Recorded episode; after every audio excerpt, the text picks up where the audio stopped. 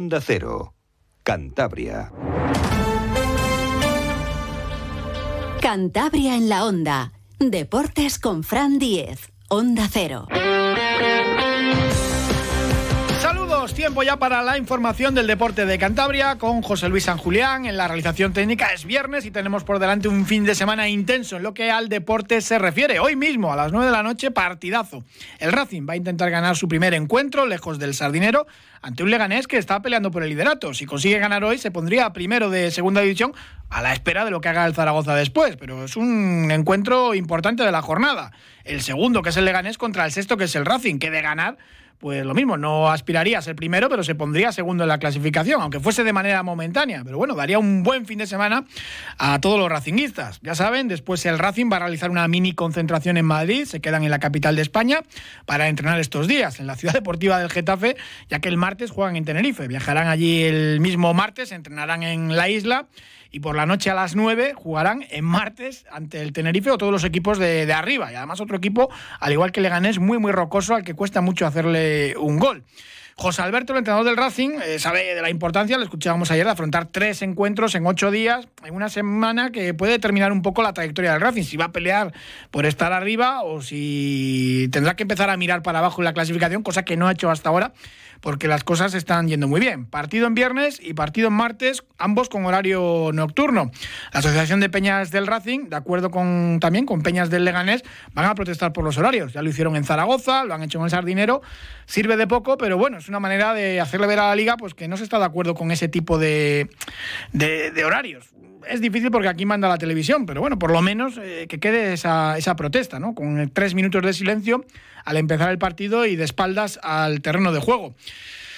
Es verdad que la liga no va a hacer ni caso, que los clubes poco pueden hacer, pero bueno, ahí queda pues esa, esa rabieta, ¿no? Mm, Yo siempre lo recuerdo, en Italia, cuando empezaron a poner horarios de este tipo locos eh, a los partidos para separarlos, pues al final se vaciaron los estadios y esto pues eh, repercute en patrocinadores y al final pues hubo que volver un poco a la esencia del fútbol, que es de los aficionados y, y de ver las gradas llenas.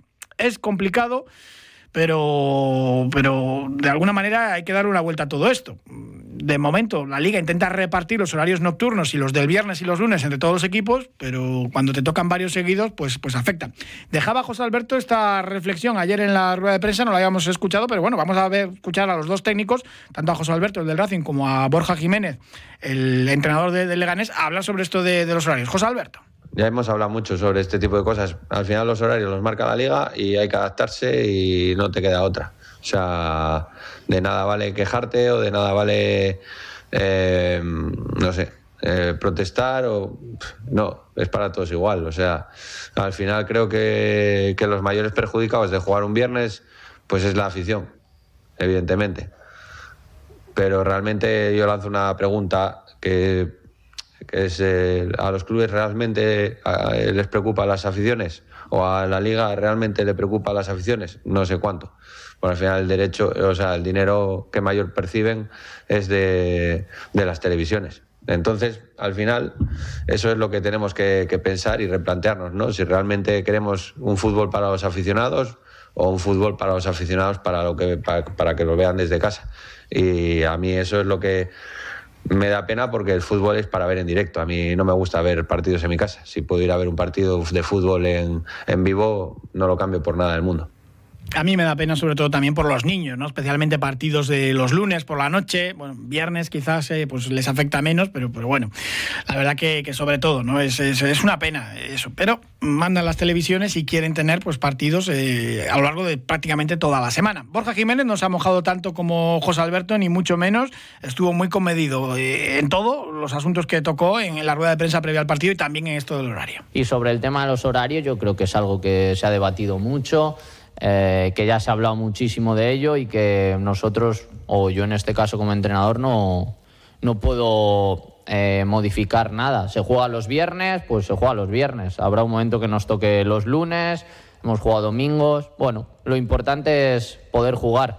Lo importante es que la gente vaya al campo, que es lo que nosotros desde aquí podemos demandar a la afición, que acudan, que nos apoyen eh, independientemente del día que sea de la semana. Y ahí tengo muy pocas dudas de que, de que así será.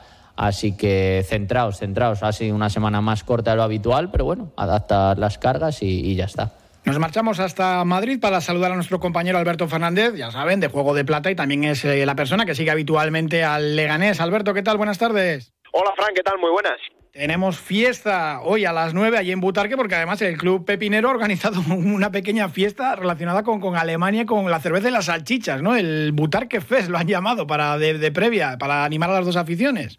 Sí, sí, sí, simulando al Oktoberfest y bueno, además ha hecho un cartel muy chulo, ¿no? Eh, cambiando el escudo del Leganés eh, como por el del Bayern de Múnich con los colores del Leganés y cambiando el del Borussia Dortmund por el del Racing con los colores del Racing, ¿no? Está gracioso y bueno, es una forma de incentivar también para la gente que viene de fuera. No sé cuántos, cuántos vendrán de, de Santander o del Racing por aquí, pero bueno, eh, la previa al partido va a estar seguro animada, además hace muy buen día en Madrid, hace buena temperatura, para algunos calor incluso, o sea que va a ser un, un día chulo de fútbol con, con, lo que han montado, sí. Pues hay previsto que acudan más de mil racinguistas, porque claro, hay mucho cántabro residiendo en Madrid y siempre que juega el equipo santanderino en la capital, pues se desplazan eh, para allá, o sea que más de mil, y eso que ha habido mucho enfado y mucho mosqueo con el precio de las entradas, 29 euros, eh, contando los 3 euros de gestión, y no hay entradas infantiles o para menores, con lo cual, pues bueno, la gente que va con niños pues tiene que pagar como un adulto y ha habido pues muchas quejas y por eso decían no vamos a ir a, al Butarque Fest, pero bueno, siempre pasará alguno por allí seguro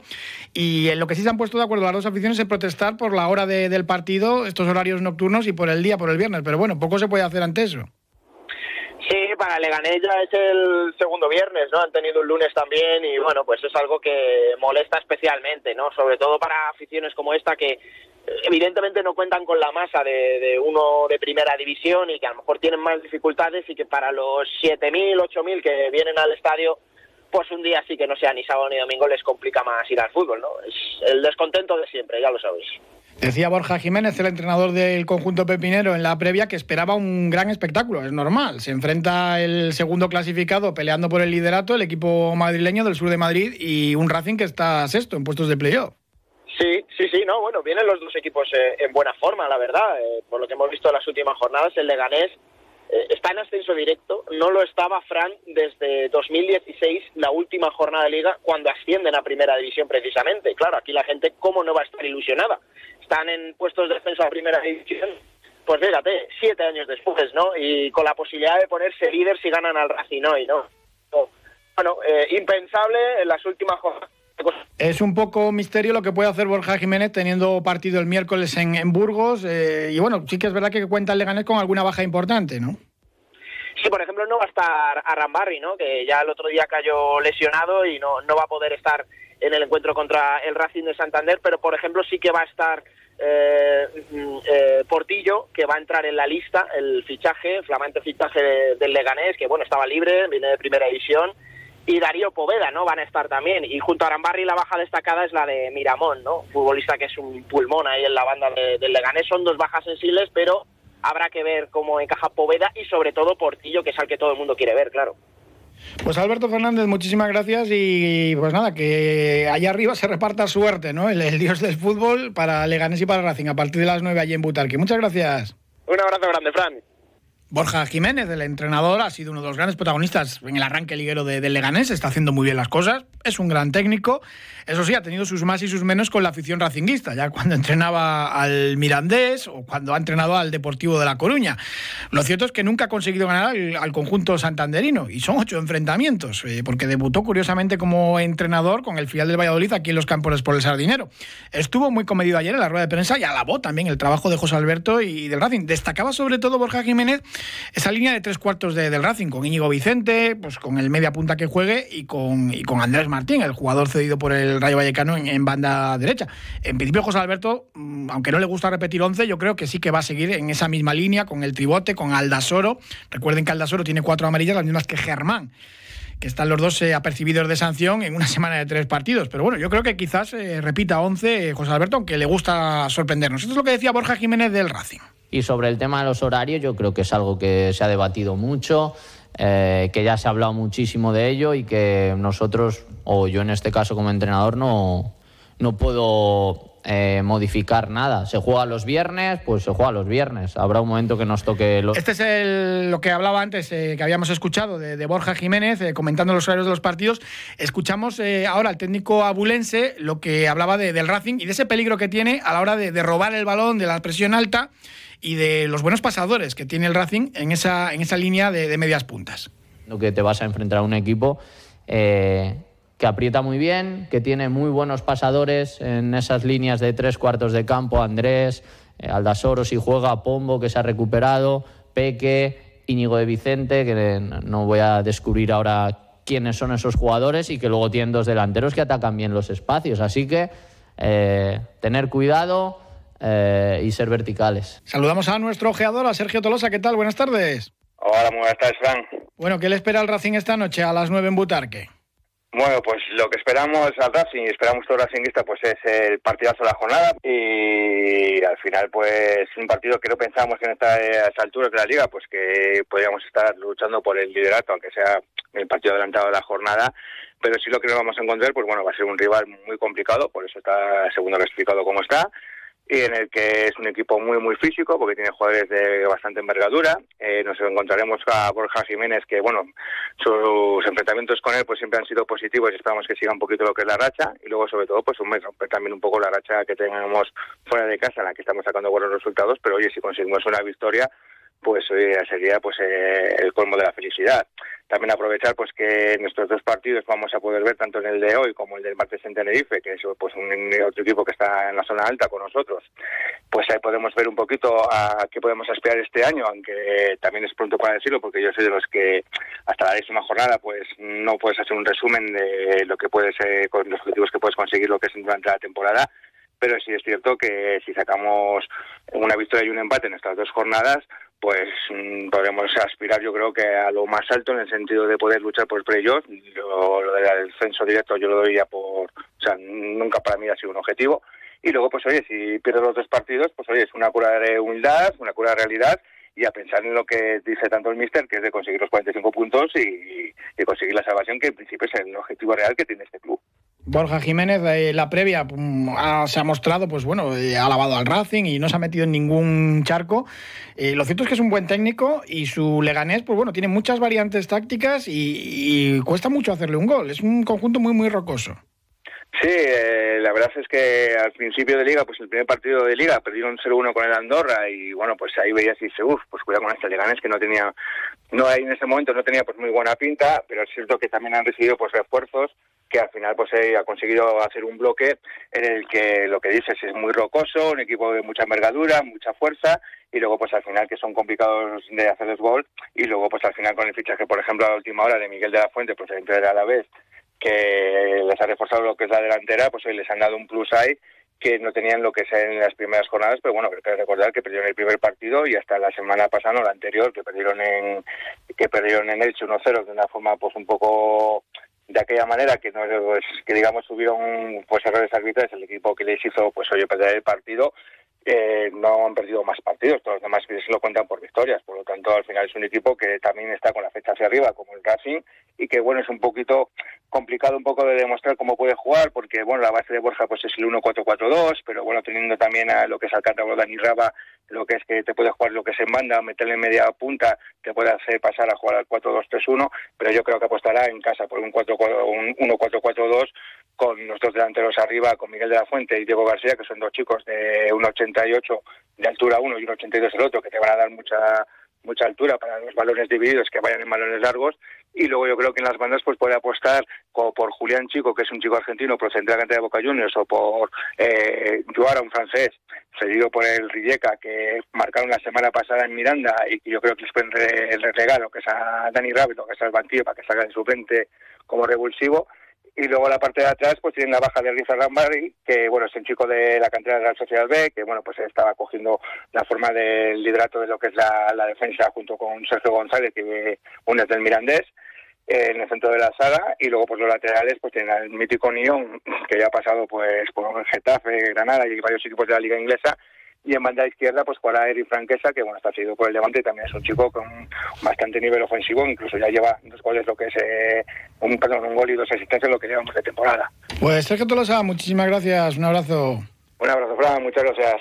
Ya saben que el Racing realiza una serie de entrevistas eh, personales a sus protagonistas en una sección para sus redes sociales que se llama Sonderclass y pasaba ayer eh, por ese proceso de ser entrevistado por Roberto González Lago Jr. y sorprendía eh, diciendo que había sufrido racismo, además de manera continuada a su llegada a España y que incluso aquí en, Santander pues, bueno, había sufrido un incidente racista. Le deseamos evidentemente pues, pues fuerza y que haya sido algo aislado, ¿no? desde luego. Escuchamos a Lago Jr. muchos sitios donde no me dejaban entrar, restaurantes donde voy eh, a lo mejor he pedido y he reservado y todo, y quiero ir, eh, no me dejan entrar. Me pasaba, me pasaba, me pasaba. Y ahora te voy a hablar del, del lago conocido que a, día de hoy, sí, eh, voy paseando por mi barrio con mi familia y me escupen desde, desde un balcón, ¿no?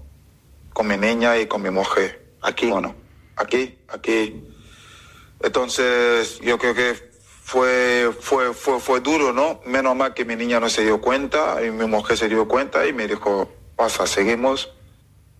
Vaya, pues todo nuestro ánimo para, para Lago Junior, el futbolista del Racing. En segunda federación, jornada, eh, abre el Cayón el sábado, viajando a Oviedo para enfrentarse al Vetusta a las 4 de la tarde. A las 4 y media, ya el domingo, el Rayo Cantabria se enfrenta al Valladolid Promesas y cierra la jornada para los cántabros. El domingo a las 5, la gimnástica de Vega visitando al Marino de, de, Luanco, la gimnástica ya recuperada del 0 a 3 que encajó en el Malecón ante el Rayo Cantabria después de haber ganado en la Copa Federación. Escuchamos a Ezequiel Loza, que es el entrenador del filial del Racing, que evidentemente pues están contentos por ese triunfo en el Malecón, pero dicen que, que no hay que relajarse y que viene un rival importante como es el Valladolid Promesas. Contentos con el trabajo de los jugadores, eh, muy contentos con, con ese partido que nos ha dado mucha confianza, pero los pies en el suelo y a por el siguiente partido.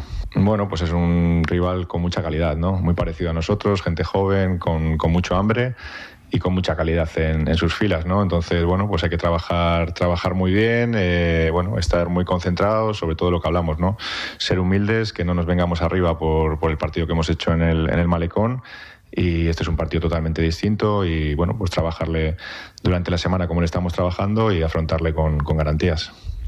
Humildad, eso es importante. Pies en el suelo para el primer equipo y también para el filial. Si nos quejamos de los horarios en segunda división o en primera, en la Liga Sobal de Balonmano también son bastante peculiares. Hoy viernes juega el Blendio Sin Fin, viaja en autobús desde esta mañana para enfrentarse a las 8 de la tarde al Granollers, allí en tierras catalanas. Eh, saludamos a uno de los jugadores del Sin Fin que está en el autobús, a Marcos Domínguez. ¿Qué tal? Buenas tardes. Buenas, ¿qué tal? Estáis ahora mismo en el autobús camino de, de Granollers para disputar hoy a las 8 ese partido de la Liga Sobal, cuarta jornada ya, ¿no? Os quedan unas cuantas horas todavía. Sí, sí, hemos salido ahora a las 9 y cuarto o así, ya dirección.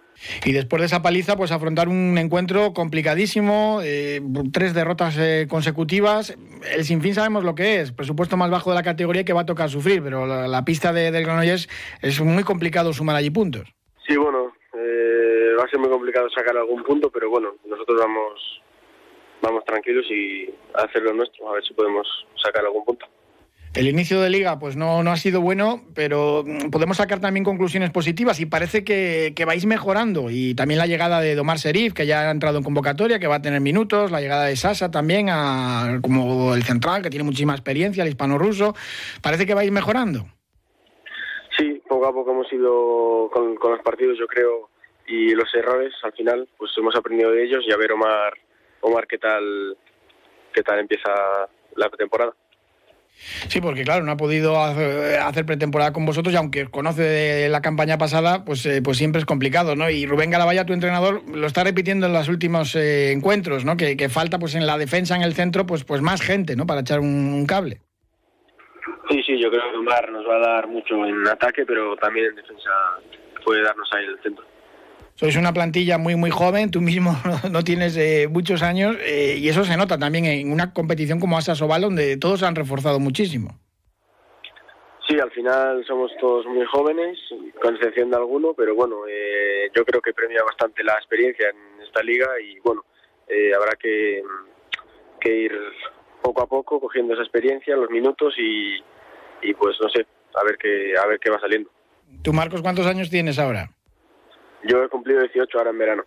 Fíjate, si es que. Y jugando en viernes para los estudios y todo esto, pues es un poco faena. Y para los que trabajan, que, incluso en la plantilla, pues hay alguno que está en eso. Sí, sí, es un poco faena, pero bueno, a mí desde, he empezado ahora la universidad y me han dado bastantes facilidades por esto, entonces no me quejo por eso. Bueno, aunque eres muy joven, lo del balonmano desde bebé, porque sois una familia, tu padre Juan Domínguez, eh, tus primos juegan todos, tu tío también ha sido eh, importante en el balonmano, eh, lo del balonmano lo llevas en la sangre.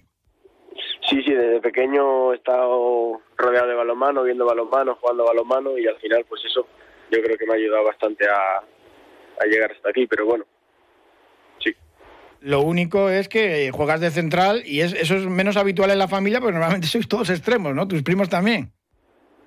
Sí, sí, todos mis primos y mis tíos, mi padre y todo han sido extremos, pero bueno, yo aquí estoy ahora de central y por ahora de central estoy, sí.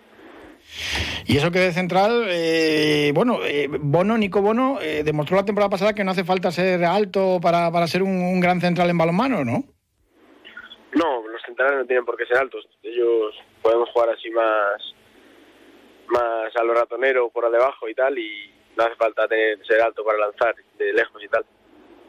¿Cómo ves la temporada del Sinfín? Eh, ¿Puede haber milagro? Porque todas las temporadas cuando acaban en permanencia para el Sinfín es que decimos es que ha sido un milagro. Eh, ¿Esta campaña cómo lo ves que acaba de comenzar? No, yo creo que se puede perfectamente salvarse. Eh, el año pasado llevamos una racha de 10 partidos seguidos y al final salimos de ella. Y bueno, hemos empezado perdiendo tres seguidos, pero bueno, hay que seguir y acabarán llegando los puntos seguro. Esperemos que esta noche pues, eh, pues deis la sorpresa, ¿no? ¿Y dónde crees que puede estar la clave para, para ir a rascar algo en Granollers? Pues yo creo que va a ser no ir a un ritmo muy alto de partido, no ir a muchos goles y, y defender. Yo creo que la defensa va a ser clave hoy. Bueno, tú eres más de ataque que de defensa, ¿no? Sí, sí, yo soy más de ataque, pero bueno, si la defensa está bien, el ataque al final acaba saliendo, yo creo. Pues que tenga suerte el Sinfín esta noche a partir de las 8 en ese Granollers Sinfín de la, de la Liga Sobal. Marcos Domínguez, muchísimas gracias, buen viaje y buena suerte para el partido. Muchas gracias, hasta pronto. El Batco Torlavega juega el domingo a las seis y media ante el Cuenca en el Vicente Trueba, un Cuenca que no ha empezado muy bien la liga, pero que la temporada pasada fue subcampeón. Además, en el Batco, las cuadras naranjas están muy contentos porque han conseguido superar los 1.200 socios por primera vez a lo largo de, su historia. Escuchamos a Alex Gómez, el vicepresidente y portavoz de la directiva. Eh, la verdad es que es un día muy especial porque además de superar esta cifra, lo hacemos en las fechas que, estamos, que tan siquiera hemos jugado el segundo partido en casa. Todo ello de cara al futuro pues eh, hace creer en un, en un proyecto consolidado en Torlavega, en Cantabria, un proyecto que la ciudad eh, quiere arropar, que las empresas también quieren arropar. Ya son más de 100 empresas colaborando con el club de una manera u otra y que nos hacen desde el club eh, seguir trabajando pues para, para el futuro del, del mismo. Y comienza este fin de semana la división oro de balonmano femenino, la segunda categoría, con el Atlántico Pereda, que juega el sábado ante el Almasora. Un alto y hablamos de más deporte de Cantabria. Hoy, abonados del Racing. Id y predicad el racinguismo hasta en los lugares más remotos, en las calles y en las casas en las oficinas y en los bares. El Racing se ha vuelto a poner en pie y vosotros sois parte de esto. Que cada racinguista tenga su asiento en el sardinero. Que cada abonado sume un nuevo abonado. Que uno más uno sea igual al Racing que todos soñamos. Suma un abonado y llévate una camiseta exclusiva. Más información en realracingclub.es. Saludamos a Sara Coloret, que es una de las organizadoras de la quinta edición ya del Noham Motosurf Series. Sara, ¿qué tal? Buenas tardes. Hola, buenas tardes. Bien, aquí a tope, terminando de preparar todo. Pasan los años volando para todos, ¿eh? De año en año hablamos de, este evento que cada vez eh, atrae a más gente, a más público y a más participantes. Sí, sí, sí, cada año la verdad que nos estamos consolidando como un evento bastante potente y vienen pilotos más internacionales el entorno es una maravilla, la playa del Ris y desde luego pues bueno, ver las, las piruetas, ¿no? Porque hay competición y también exhibiciones con las motos de agua, pues, pues es increíble. Sí, sí, es un evento un poco híbrido que es como pues una quedada con todo el mundo de todos los niveles y luego tenemos un campeonato con los mejores, los pilotos más top. este año eh, más de 80 deportistas inscritos desde muchos países, Brasil, México, Australia, Inglaterra, Finlandia, eh, en fin, eh, de, de muchos lugares vienen. Sí, este año es el que más internacional vienen. Vienen muchos, muchos pilotos extranjeros y a ver, el tiempo parece que nos va a acompañar, así que parece que va a ser un buen fin de semana.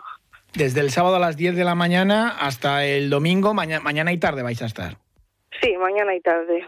El sábado de 10 a 6 y el domingo de 10 a 4. Para que acuda el público, más o menos hay sesiones de demostración con exhibiciones eh, cada 20 minutos aproximadamente, ¿no? Eso es, sí, va a haber cambio de pilotos cada 15, 20 minutos, depende un poco como veamos.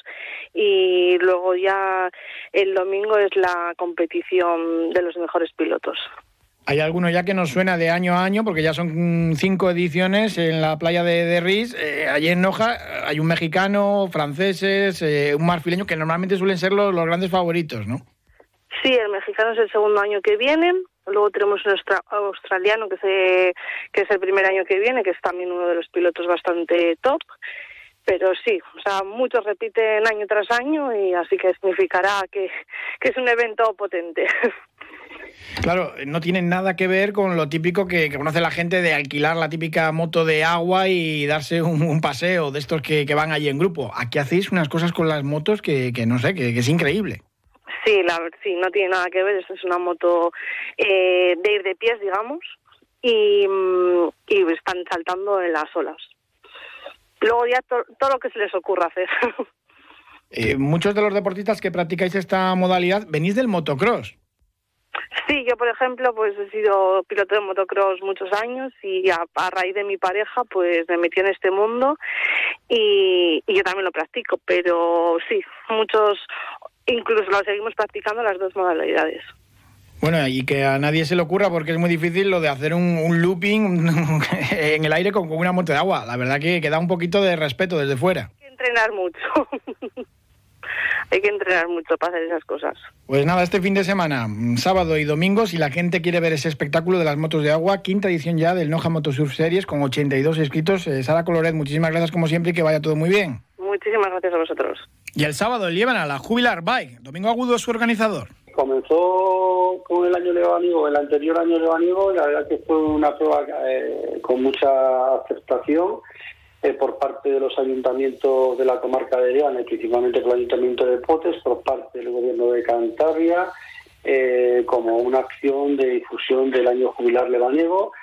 Se quedó, se ha mantenido y esperemos que siga durante muchos años un recorrido de 106 kilómetros que recorre de una forma, digamos, controlada el descenso hacia la Armida. En la Armida sea un banderazo oficial, aunque está semicontrolado a una velocidad de media de 27 kilómetros por hora para aquellos más valientes y a partir de Cosío una zona de libre cronometración, de cronometrada, de libre eh, velocidad para que quieran poner más chispa, para que se hagan sus tiempos en esa ascensión a la colilla.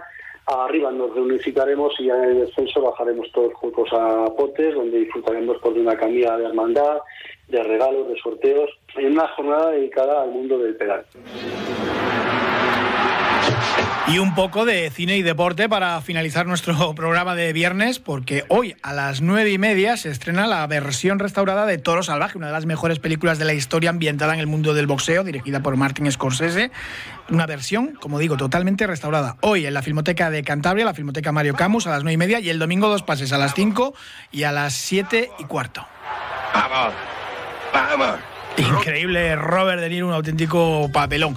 Y recuerden, el domingo en Santander, la carrera Polefreno, 5 euros de inscripción para ayudar a las víctimas de tráfico. Buen fin de semana a todos, un abrazo.